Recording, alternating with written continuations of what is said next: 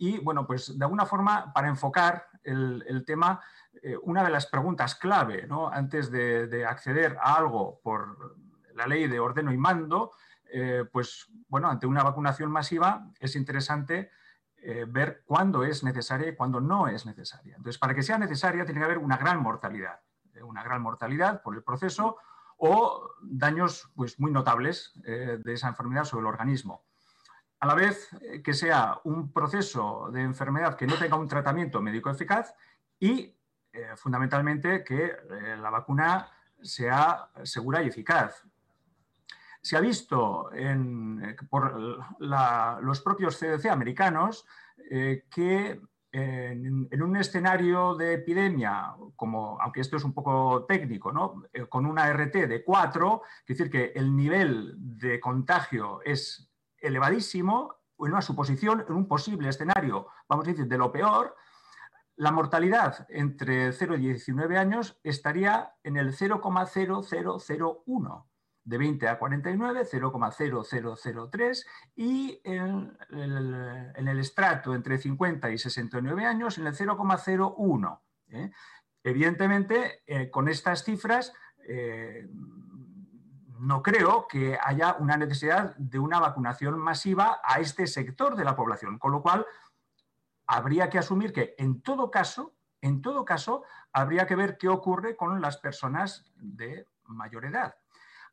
Hay otro tema eh, que, en principio, aquí podéis ver eh, lo que es la curva de, la epidemia cuando, cuando realmente eh, se, estructuró en la, primera, perdón, en la primavera en, España y es ni más ni menos una, una, curva que se corresponde con el modelo SIR.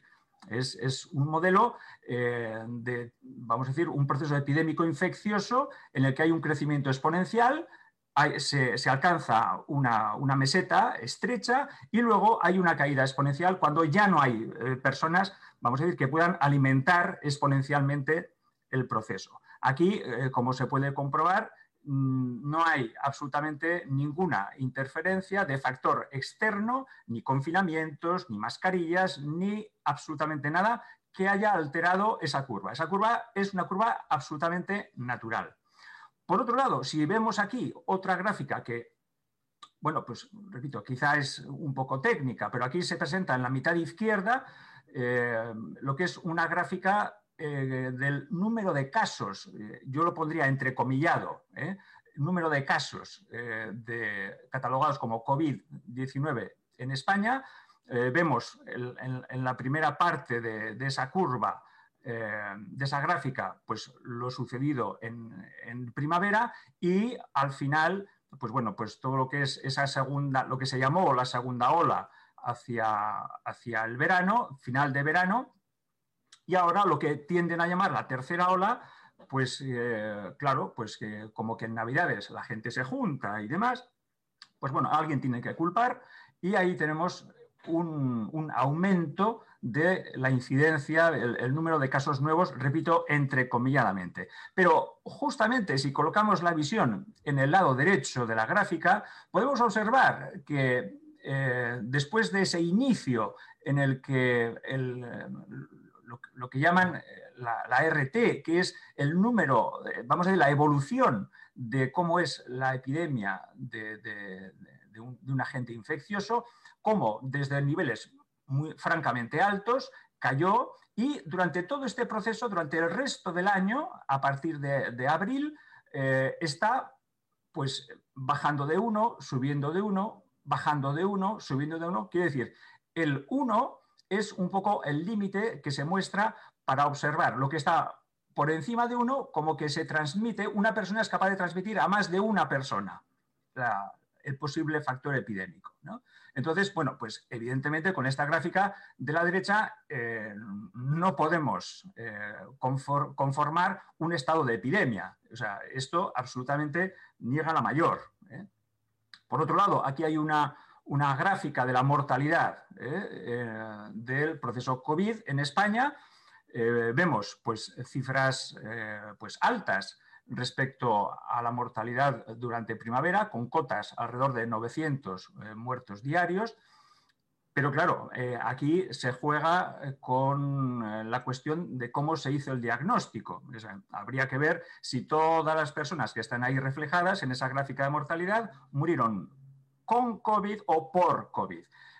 Paulatinamente fue descendiendo con ese exactamente igual que la gráfica, el modelo SIR que, he comentado antes de la evolución de la incidencia de la epidemia, eh, pues durante el verano, pues bueno, pues como que se nos dejó un poquito en paz y luego empezaron eh, a verse, pues lo mismo que, he comentado antes, pues esa segunda ola después, después del verano con una cantidad enorme de, pruebas PCR, pruebas PCR que no son diagnósticas de, este proceso y que, bueno, pues de alguna forma el proceso de diagnosticar a las personas eh, con COVID, pues realmente ha hecho que también las cifras de mortalidad hayan aumentado con ese estigma, con ese diagnóstico. Entonces, aquí, bueno, pues puede parecer que es, bueno, pues eh, bastante lo que es la mortalidad, pero habría que atenernos a ver cuál es la mortalidad total por todas las causas en España que voy a recordar que año tras año, más o menos, como media, eh, suelen morirse en España semanalmente unas 8.000 personas. Entonces, pues bueno, pues habría que ver eh, si esto es realmente una demostración de una epidemia pandémica o no. Esta es otra gráfica que, bueno, eh, sacada de, un, medio diario digital, tiene un poquito de trampa, pues porque la, incidencia de casos está ahí arriba, desde la línea cero hacia arriba, aquí está reflejada eh, con, fecha 13 de enero, eh, pues cómo está escalando el número de, casos, la incidencia de, la COVID, y abajo, debajo de la, línea cero, están representadas las muertes. Evidentemente es una, una alteración gráfica pues porque las dimensiones por encima del cero y por debajo del cero no tienen nada que ver. Eh, si por encima del cero aquí pues rayan eh, pues así a, cálculo somero 8.000 eh, o 9.000 en un momento de incidencia, aquí abajo en la cúspide pues están 900 que era lo que reflejaba la, la primera gráfica. Entonces, no es lo mismo ver esta gráfica que, bueno, pues esto ya perdonaréis que he hecho un montaje rápido, eh, sin el programa eh, oportuno de edición, pero aquí he querido reflejar las dos gráficas a la vez eh, para ver, bueno, pues dónde está el nivel de incidencia de los casos nuevos, entre comillados, casos nuevos de COVID y la mortalidad en COVID en España. Entonces, aquí se puede comprobar que en estos momentos eh, crear este alarmismo con estas cifras, pues es, a, mi entender, bastante ridículo. Si vamos más allá, en, fechas de finales de, noviembre, eh, pues realmente la mayor mortalidad, el 85% de las personas que fallecieron por COVID en España tenían más de 70 años y una o más enfermedades subyacentes. ¿eh? Entonces, ¿qué quiere decir? con las cifras de supervivencia que veía antes, que mostraban los CDC, en un escenario garrafal, en un escenario horripilante de una RT4, eh, realmente las personas menores de 60 años en estos momentos pueden morir más frecuentemente por una gripe que por esto. Y los jóvenes, evidentemente, pueden morir más frecuentemente por un accidente de tráfico que por la COVID. Y aquí muestro una gráfica del sistema MOMO, de un sistema eh, que hay en España y bueno, en, Europa, eh, sobre el, reflejo de las muertes por todo tipo de causas que hay en España. Y he colocado desde enero de 2020. Evidentemente se refleja un pico mm, bastante grande eh, en la primavera pasada, un ligero aumento en, la zona de octubre-noviembre, pero en estos momentos eh, que ya el alarmismo es muy grande por esa que llaman tercera ola, y cuarta y la quinta y las que vengan, las que, las que construyan, podemos observar que el índice de mortalidad general en este país, en España, está, eh, vamos a decir, por debajo de lo que es el límite eh, esperado para estas fechas. No hay que olvidar que estas fechas es época de invierno aquí, con un aumento de, neumonías, de, procesos respiratorios y demás. Con lo cual, el primer tema, en cuanto a si es necesaria o no una vacunación masiva, el hecho de la importancia y la mortalidad de la enfermedad, pues, hombre, evidentemente una persona con 50 y tantos años que se muera por COVID, pues es evidentemente toda una tragedia, una lástima, pero estadísticamente no cuenta. Estadísticamente no cuenta, no es importante, ¿sí? Para tomar medidas respecto a la salubridad pública. Entonces, segundo tema, ¿existen tratamientos? Claro, la segunda posibilidad o segunda circunstancia que alimenta la necesidad de una vacunación eh, masiva es que no haya un tratamiento eh, efectivo. Entonces, aquí hay eh, varios temas. En primer lugar, que inicialmente el uso de los respiradores pues fue algo que, llevó a una mortalidad muy grande en, los hospitales y en las unidades de, cuidados críticos, hasta que realmente se hicieron las autopsias y se vieron un poco la fenomenología, se caracterizó de alguna manera eh, qué tipo de lesiones o, qué organización dentro de, los cuerpos de los seres humanos eh, estaba generando esta COVID. A partir de ahí, no es que haya habido, vamos a decir, un, tratamiento farmacológico eh, súper eficaz. la única eh, la única sustancia que, ha, tenido un poco el placet eh, respecto a esto ha sido la, antiquísima dexametasona, un corticoide que sigue salvando vidas en momentos eh, de apuro. Ha habido una pugna entre la hidroxicloroquina y el rendesivir, una pugna, pero que parece más una pugna económica, dado que la hidroxicloroquina pues aunque, eh, bueno, pues hay, opiniones de todo tipo, hay estudios, no opiniones, estudios de todo tipo, hay una corriente francesa eh, que apoya el, uso de la hidroxicloroquina, que de alguna forma es eh, un fármaco muy barato, tremendamente barato, frente al remdesivir que ha tenido el apoyo de la FDA, el apoyo de, la OMS y evidentemente es, un fármaco, un antiviral que pues eh, va a costar o cuesta al bolsillo eh, bien de, las, de los recursos sanitarios o de los individuos, si es el caso, pues mm, varios miles de euros, dólares, eh, el tratamiento entero. Pero por otro lado, hay otro tipo de alternativas que normalmente eh, se dejan en un saco roto eh, o en un cajón cerrado a siete llaves. El dióxido de cloro, el ozono, la vitamina D, vitamina C, zinc. Hay una serie, un, cóctel de procesos que eh, bueno, son criticados, evidentemente, sobre todo los, los, dos primeros, dióxido de cloro y ozono, de que no hay estudios. ¿Cómo que no hay estudios?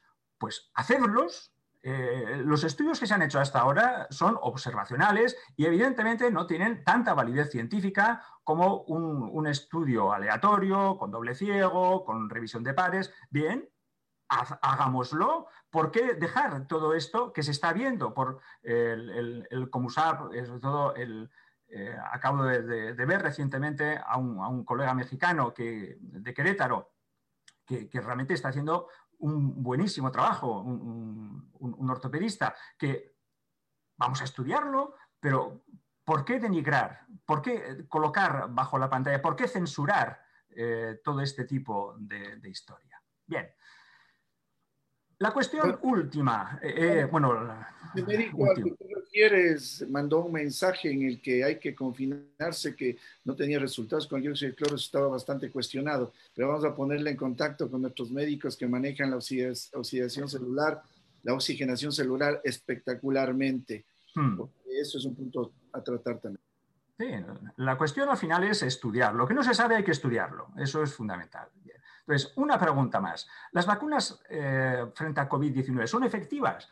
Hombre, una vacuna, por definición, es efectiva si protege de la infección a un alto porcentaje de la población y si evita, evidentemente, las peores consecuencias, ¿no? Pues, y fundamentalmente la muerte.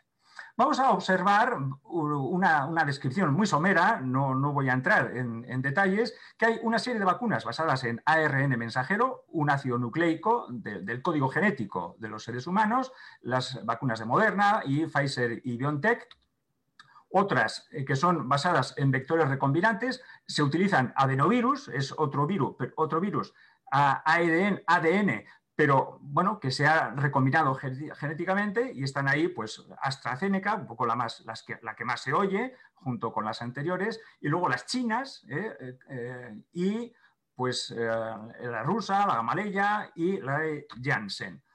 Y otras vacunas basadas en virus inactivados, bueno, pues que también, también están, sobre todo aquí, prácticamente son del extremo oriente, chinas y la India, y eh, de las más sonadas también, pues las vacunas basadas en proteínas, y ahí tenemos un ejemplo con la estadounidense Novamax. ¿Qué ocurre con estas vacunas? Evidentemente, eh, los diseños, los, protocolos eh, que, se han, que, se han, publicado en revistas oficialmente dicen claramente que el objetivo primario no es evitar ni el contagio ni las muertes ni las enfermedades graves. No, el, objetivo primario ha sido disminuir la sintomatología leve moderada. Y eso está escrito y se, puede revisar. ¿eh? Entonces, todo esto ha dado eh, pie a lo que es una gran propaganda de empresas farmacéuticas, una gran carrera ¿eh? por llegar el primero a, la meta. esto se está colocando a nivel como la, gran carrera que se está ejerciendo en las diferentes autonomías en, España, lo que pueden considerarse como pequeños estados, eh, para hacernos una idea de cómo puede funcionar la, administración aquí. Entonces, es como que cada presidente es lucha eh, para ver quién la tiene más larga. Eh, quiero decir, en nuestro lenguaje coloquial es a ver quién es más macho, a ver quién, quién, quién, quién hace más burradas. Bueno, pues lo están haciendo. Y en, estas eh, empresas farmacéuticas, pues han publicado en, las revistas de prestigio, en revistas médicas, que su nivel de eficacia, y lo pongo entrecomilladamente, pues hay eh, un valor entre el 70% y el 97%. Pero esto tiene truco.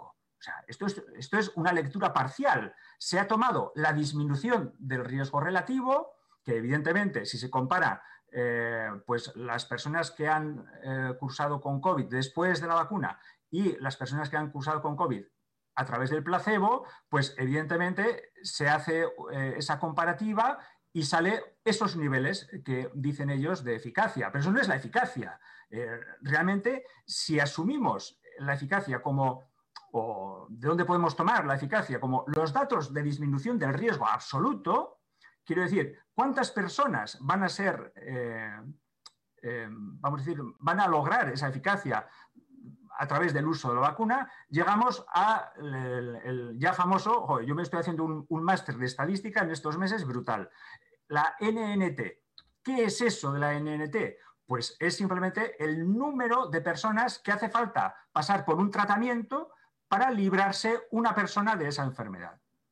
Entonces, no voy a marear aquí la, perdiz con números, sino que al final, eh, de alguna manera, sí, eh, aunque eh, se puede observar que ese nivel de eficacia, por ejemplo, de, la, vacuna de Pfizer y BioNTech, el, nivel de eficacia que dicen es el 95%, cuando hacemos realmente la, disminución, la disminución del riesgo relativo perdón, absoluto de, esta, de este eh, remedio, vamos a decir, es un 0,88%. Y a partir de ahí se calcula que el número de personas que deben ser vacunadas para evitar un caso, pero no un caso grave o una muerte, no, no, no, un caso leve o moderado, son 114 personas que deben vacunarse de las cuales 113 no van a obtener ningún resultado, salvo los efectos adversos que puedan eh, eh, sufrir por, la vacuna, y uno de ellos sí que disminuirá la gravedad de esos síntomas leves. Ojo, eh, esta es este es el nivel de eficacia de la vacuna, por ejemplo, la vacuna Pfizer. Y aquí dejo la tabla con la, dirección eh, de URL donde realmente está hecho un estudio eh, sobre, sobre este, eh, este, remedio y su eficacia y está clarísimamente comprobado cómo habría que vacunar a 114 personas para que una tome un ligero efecto disminuyendo los síntomas leves. Con la vacuna de AstraZeneca, pues tenemos tres cuartas partes de lo mismo. ¿eh? Hay un nivel relativo de eficacia pues más o menos cercano al 70%, pero el número de personas a tratar para evitar un caso leve o moderado es de 101 personas, de las cuales 100 no van a notar eh, absolutamente nada y uno va a disminuir levemente su sintomatología. Y aquí vuelvo a colocar ese detalle de la gráfica del estudio y aquí el enlace donde se puede obtener. En la vacuna de Moderna no, he tenido eh, la oportunidad de ver eh, el, cálculo, así como he hecho en los otros dos, y he hecho un cálculo casero, un cálculo mío, ¿eh? con una formulación que hay en, en la red y bueno, pues ahí hay, venden un nivel de eficacia al 94,1% y la NNT que me sale a mí, ojo, aquí no lo puedo asegurar porque yo puedo estar en un error, no soy un matemático, no soy un estadístico, simplemente he empleado una tabla a través de los números de casos que he obtenido en, en su estudio oficial, me sale que habría que vacunar a 84 personas con la vacuna moderna para que una tuviera una disminución en el síndrome leve moderado de la COVID. Y aquí es, eh, vamos a decir, esta, esta calculadora eh, que amablemente los de la Semergen de Cantabria en, en, España, la Sociedad Española de Médicos de Atención Primaria, pone online para realmente hacer ese tipo de cálculos. Por otro lado, en los, en los propios protocolos eh, previstos hay en todas las vacunas, estas, vamos, todas, hay chiquicientas mil modelos de vacunas, pero estamos centrando la atención en las más habladas, en las que más se escuchan. Había, un, había previsto un análisis intermedio con unos poquitos casos para, a partir de esos casos, ya simplemente eh, parar el estudio ciego, enviar los casos a las agencias reguladoras para eh, evidentemente, tener, obtener el favor para obtener el permiso de uso por emergencia. Entonces, podemos observar que eh, en, el protocolo inicial, la empresa moderna había supuesto que con 53 casos de COVID iba a presentar ese anuncio. Luego eh, se, vieron, no sé si hubo una rectificación y hubo 151 casos. En Johnson Johnson, 77 casos que luego eh, pusieron a 154. Bueno, el caso es que con todo esto, el doctor Eric Topol, que es el director médico de Medscape, una revista de divulgación eh, internacional de, asuntos médicos, eh, en un comentario, porque bueno, pues parece que son conocidos o no, al director de la FDA americana le dices, estás hablando de administrar una vacuna con cualquiera de estos programas a decenas de millones de personas y vas a basar eso en 100 eventos. El mismo Eric Topol, que es un médico muy crítico, muy científico, totalmente científico, pone eh, en duda eh, cómo puede ser válida la información con tan escasa cantidad de eventos. ¿Son seguras las vacunas? ¿Cuánto tiempo es necesario comprobar la seguridad de una vacuna? ¿Cuánto tiempo se necesita, se han necesitado históricamente para comprobar la seguridad? Años, muchos años. De hecho, eh, las últimas vacunas de los últimos virus eh, que, han, socavado un poco la, la, moral del ser humano, el virus del SIDA, por ejemplo, ¿no? Bueno, pues llevamos 40 años y no hay vacuna. ¿sí? Y es otro retrovirus, es, no, es de la misma, eh, no es primo hermano del coronavirus, pero son retrovirus que están ahí. ¿eh? Entonces, son, lo que están haciendo ahora son unos modelos de vacunas experimentales. Unas basándose en el ARN mensajero y otras utilizando un adenovirus recombinante, quiere decir que se le ha remodelado, se ha, eh, se ha hecho una transgénesis del, adenovirus y ahí se ha acoplado la información del eh, ARN, del, trocito de ARN que luego va a intentar eh, estimular el sistema inmunológico de los seres humanos. Estamos hablando entonces de que no es una vacuna tradicional. Una vacuna tradicional inyectaba o inyecta a la persona una sustancia propia del, virus o de la bacteria o del, tema que fuere para que el ser humano, eh, a través de su sistema inmunológico, reconozca esa información y plante batalla, una lucha sin cuartel eh, contra eso.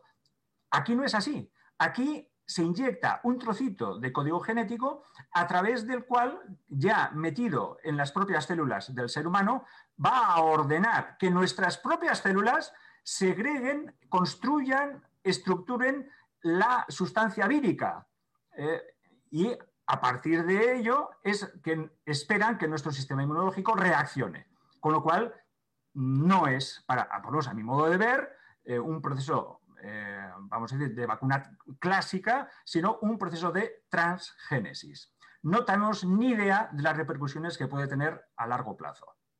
Entonces, el hecho de que estemos a menos de un año del inicio eh, de lo que sucedió y del inicio aparente de las investigaciones y ya están inoculándose millones de vacunas a la población mundial.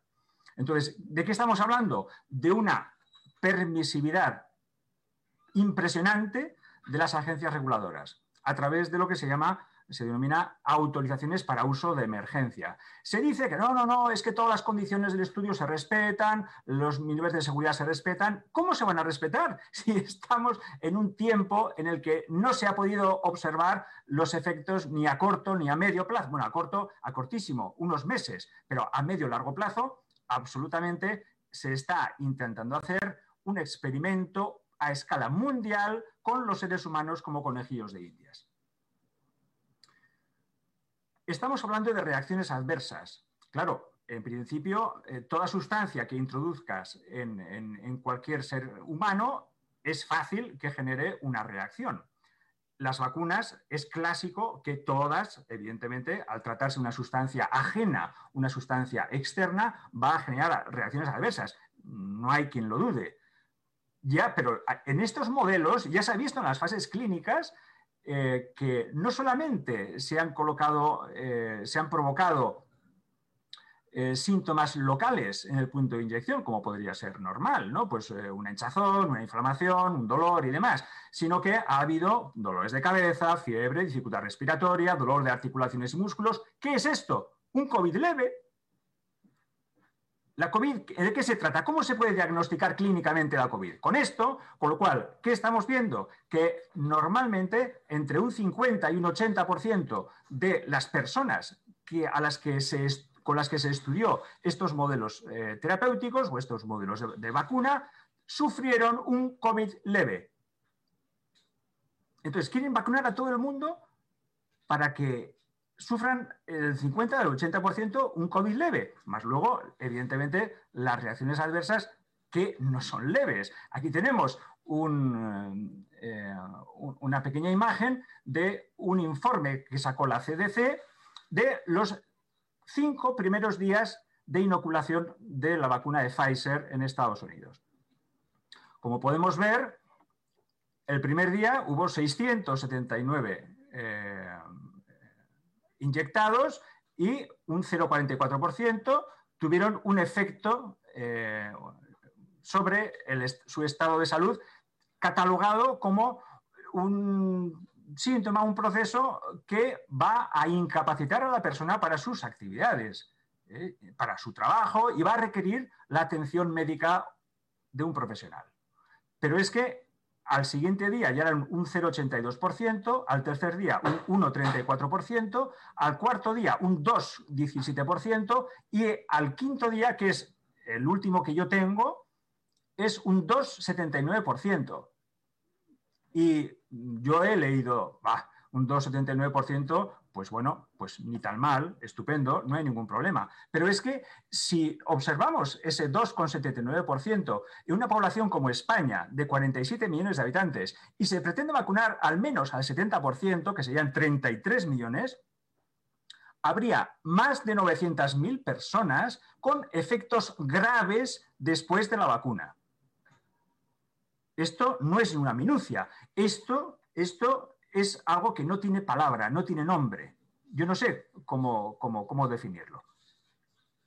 Por otro lado, los efectos adversos pueden ser, hay una diferencia entre los efectos adversos solicitados y los declarados por las personas. Los solicitados es los que ya las propias empresas pues normalmente envían, muestran a, las personas que han seguido eh, como voluntarios eh, en los estudios y pues diciéndoles, bueno, pues eh, va a haber eh, posiblemente en algunas personas una induración en la zona de, la inoculación, va a haber eh, una inflamación, un dolor, un dolor de cabeza, bla, bla, bla. Entonces, va a haber una serie de efectos que ya las propias empresas colocan como posibles relacionados con, las, con la vacunación.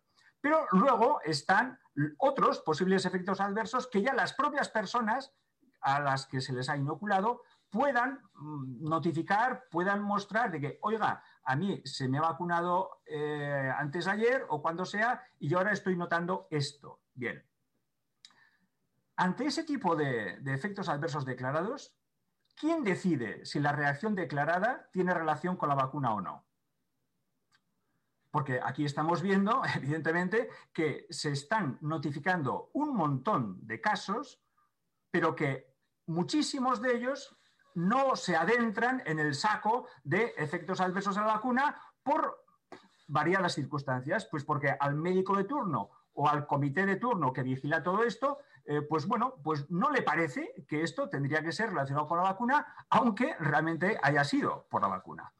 Entonces, aquí, de primeras, eh, comentar la ineficiencia del sistema BAERS, que es un sistema de notificación eh, público eh, de los efectos mm, secundarios, no me gusta llamar secundarios, prefiero llamarlo adversos. Para la persona que lo siente no es secundario, es primario, es importante. Entonces, se sabe que el sistema BAERS notifica, muestra menos del 1% de las reacciones adversas existentes. Y eso está demostrado casos, los que se quiera contar. Aquella enfermera portuguesa que muere a los 41 años después de recibir la vacuna. Ay, pues es que, claro, allí los que dicen el riesgo y el beneficio, a ver, ¿dónde ponen la báscula? ¿Dónde ponen el equilibrio? Aquel médico de Florida de 56 años, totalmente sano, deportista, que muere, eh, pero curiosamente, eh, como ha sido una muerte por una, una púrpura trombocitopénica idiopática un fenómeno eh, alérgico eh, y que está relacionado en muchas ocasiones con otras vacunas, pero ah, los comités que rigen y gobiernan todo esto, primero, dudaron de que tenía relación con la vacuna. Y segundo, como no fue una reacción en el primer día de la vacuna, pues no está en el saco. O sea, ¿cómo es posible esto? No, yo no lo entiendo, yo no lo entiendo. Por otro lado, hay personas mayores que están falleciendo tras la vacunación, pero claro, se descarta una relación causal por la vacuna porque estas personas tenían enfermedades de fondo. Entonces yo me pregunto, ¿y para qué les ponéis la vacuna si tienen enfermedades de, fondo? Eh, la declaración del ministro de Sanidad noruego de que, mm, pues a lo mejor no tendríamos que haber hecho, yo creo que lo pongo al final, eh, ya me perdonéis un poco el desorden, pero se están planteando si realmente poner eh, este tipo de vacunas a las personas con una debilidad eh, en su estado de salud. Bueno, ¿a qué esperáis? ¿A qué esperáis? Si a los niños no les hace falta, a los jóvenes tampoco, a las personas con menos de 60 años, pues es más fácil que mueran de gripe que por esto. Y a las personas mayores, eh, que tienen normalmente muchas enfermedades de fondo, ay, pues a lo mejor no les conviene. Entonces, ¿a quién coño le conviene esta vacuna? O sea, es que una pregunta más clara no puede hacerse. Causas, procesos de reacciones adversas. Está en la presencia del polietilenglicol en las vacunas de ARN. Es una sustancia que eh, se está colocando en las vacunas para facilitarles la entrada en las células sin que nuestro sistema inmunológico capte la entrada del, trocito de bicho y se lo cargue. ¿eh? Porque realmente el ARN mensajero es muy inestable, muy inestable. Fijaos la cantidad de grados bajo cero que tienen que guardar. Bueno, entonces, se ha visto que en muestras de personas actualmente en Estados Unidos, el 72% de las personas tienen anticuerpos ante esta sustancia. Y de ellas, el 7% tienen anticuerpos anti, anti-PEG IgG en cantidades en exceso. ¿Esto qué quiere decir? Que es una ventana abierta a una reacción alérgica importante o incluso una anafilaxia. ¿Ya? Y esto ya se estaba viendo en muestras. Cuando, cuando se detectó este, toda esta cantidad de personas que están con esas, eh, esos anticuerpos anti-PEG, eh, se vio que estudiando muestras antiguas, de entre los años 70 y 99, el 56% de las personas, las muestras de suero recolectadas en Estados Unidos, tenían anticuerpos frente a esta sustancia que se está empleando en las vacunas de Pfizer y en las vacunas de Moderna. Ya se han conocido en, las pruebas, con muy poquitos casos, en las pruebas de los voluntarios en estas vacunas, en las fases clínicas, pues casos, pocos, pero casos de mielitis transversa, esclerosis múltiple se sabe la capacidad de facilitación eh, de esta sustancia, del PEG, para atravesar o permitir el atravesar la barrera, la barrera hematoencefálica que nos protege el cerebro y nuestro sistema nervioso de cualquier sustancia que sea anómala. Podemos ver eh, vídeos virales en estos días de personas que están sufriendo una consecuencia neurológica y que además se duda de que se ha producido por la vacuna cuando ha sido justamente detrás de la vacuna. Mirad, esta es una enfermera, una enfermera de Indiana, Estados Unidos, y tiene un movimiento espasmódico continuo provocado después de la vacuna. ¿Sabéis qué le ha dicho el sistema médico? Que es estrés, que está estresada, ¿Cómo se puede entender esto? No puede parar. está rogando que oren por ella, porque no sabe hacia dónde va a deporar todo esto. Aquí tenemos otra persona en Estados Unidos después de la vacuna. Son síntomas neurotóxicos. Es algo que está haciendo daño a nuestro sistema nervioso central. No quiero entretenerme porque esto es patético. Otra sustancia, polisorbato 80, en la, vacuna de AstraZeneca Oxford, es que se sabe, se conoce que hay una reactividad cruzada entre el polisorbato 80 y el PEG. Pues ahí tienes otro, otra posibilidad. El hidróxido de aluminio, sobre todo en las, vacunas chinas con virus inactivados, que es el, el, ayudante más utilizado y que tiene unos efectos neurotóxicos comportamentales, locomotores, etcétera, etcétera, etcétera. Respuestas eh, TH2 que van a generar reacciones alérgicas. Curioso, esto es, es, increíble. Este señor tiene absolutamente una credibilidad científica. El doctor Tom Jefferson hizo un estudio con otros compañeros y junto a eh, Cochrane, a la colectividad Cochrane. Y entonces dicen, a pesar de la falta de evidencia de buena calidad de los estudios revisados, no recomendamos que sea realizada cualquier investigación adicional sobre este tema, sobre el efecto del hidróxido de aluminio, el efecto de la lumbre sobre las personas cuando se les inocula en vacunas. ¿Para qué hace esto?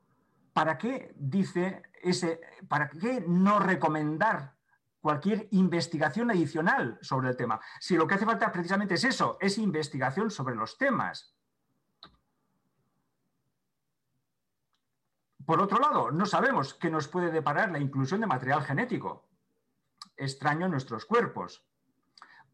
Evidentemente, el ARN, mm, por teoría, no va a penetrar el núcleo eh, donde está el código genético de los seres humanos. ¿eh?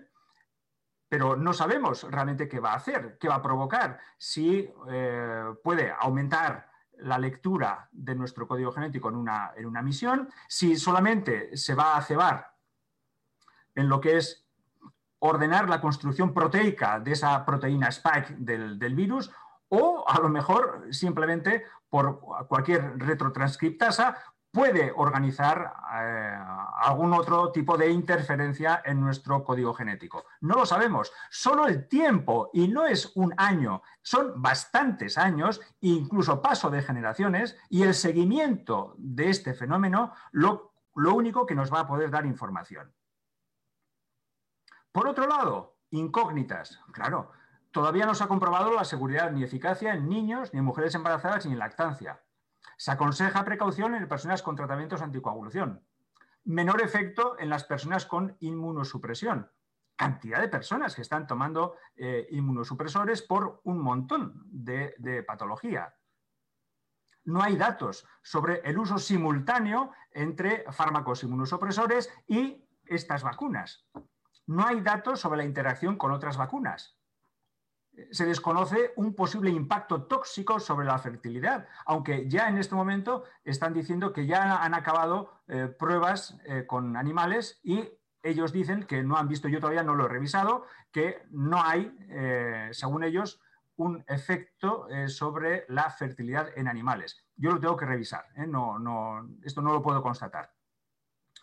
Y evidentemente que no ha habido diferencias significativas en la efectividad de la vacuna sobre personas con mayor riesgo de enfermedad grave eh, por COVID. Otro tema, en, los estudios que han dado lugar a esta eficacia con comillas, eh, del noventa y tantos por ciento de eficacia además, eh, ¿cómo se ha constatado un caso de COVID pues bastaba una PCR positiva, con lo que ya sabemos que la PCR evidentemente no es diagnóstica para este tipo de, procesos y sobre todo a los niveles de amplificación que se están realizando y al menos un síntoma, pero un síntoma que podría ser una fiebre, una tos, una falta de aire, unos escalofríos. O sea, una persona con PCR positiva y unos escalofríos es COVID. Válgame Dios, esto, esto no hay quien lo aguante. Esto es insoportable. ¿Eh? Una persona con un dolor de garganta, un dolor de garganta y PCR positiva, es COVID. Incógnitas. No existen datos de eficacia en prevención de enfermedades graves o mortalidad. No la hay, porque esto ha sido un, eh, vamos a decir, una finalidad secundaria. O sea, los, los objetivos primarios no están ahí en los estudios que se han hecho hasta ahora. ¿Cuánto tiempo dura la eficacia de estas vacunas? Ay, es que al menos unos meses. Claro, si no ha habido más tiempo para estudiarlo. ¿Cómo es posible eh, que digan, eh, pues que esto, el otro día estuve leyendo un artículo, es que creían que al menos dos años duraría? ¿Cómo que creían? ¿Qué base científica es esa de creo, es posible? Cuando a las personas que normalmente solemos utilizar eh, comentarios de este tipo nos taldan de a científicos, nos tratan de cualquier cosa. ¿Cómo se les ocurre decir todo ese tipo de panfleto a, los seres humanos que en este momento están con las orejas abiertas a ver qué se les dice? Por otro lado, los alergólogos, autoridades sanitarias, alientan alegremente a vacunarse a alérgicos, a embarazadas, a inmunodeprimidos, a con, eh, personas con tratamiento anticoagulante, si hubiera más beneficio que riesgo. ¿Y quién va a valorar el beneficio que hay y el riesgo que tienen? Ellos, los que no se las van a poner. ¿Qué ocurre en este momento cuando se está mostrando esa aparición de las mutaciones del virus? Eh, pues que si el, inglés, el, australiano, el sudafricano, el... He leído de todo. He leído que no tiene nada que ver porque la estructura de la, proteína spike eh, se mantiene exactamente igual. También he leído que había variaciones en la proteína del spike. Entonces, yo no sé realmente a qué atenerme, pero no huele bien.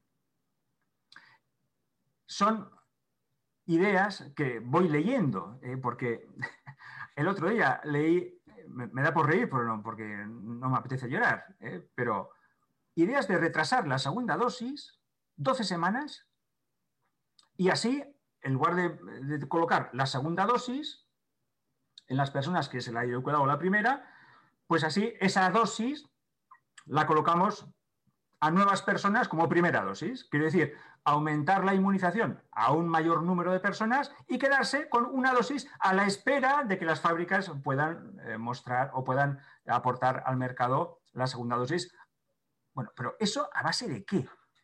¿Qué base científica hay? ¿Dónde se ha estudiado que la validez de la vacuna, eh, si no se colocan esos 21 o 28 días de intervalo, ¿dónde se ha estudiado que eh, haya intervalos de 12 semanas y ver qué efectos tienen? Bueno, pues va y no se cortan un pelo y lo dicen, y lo dicen.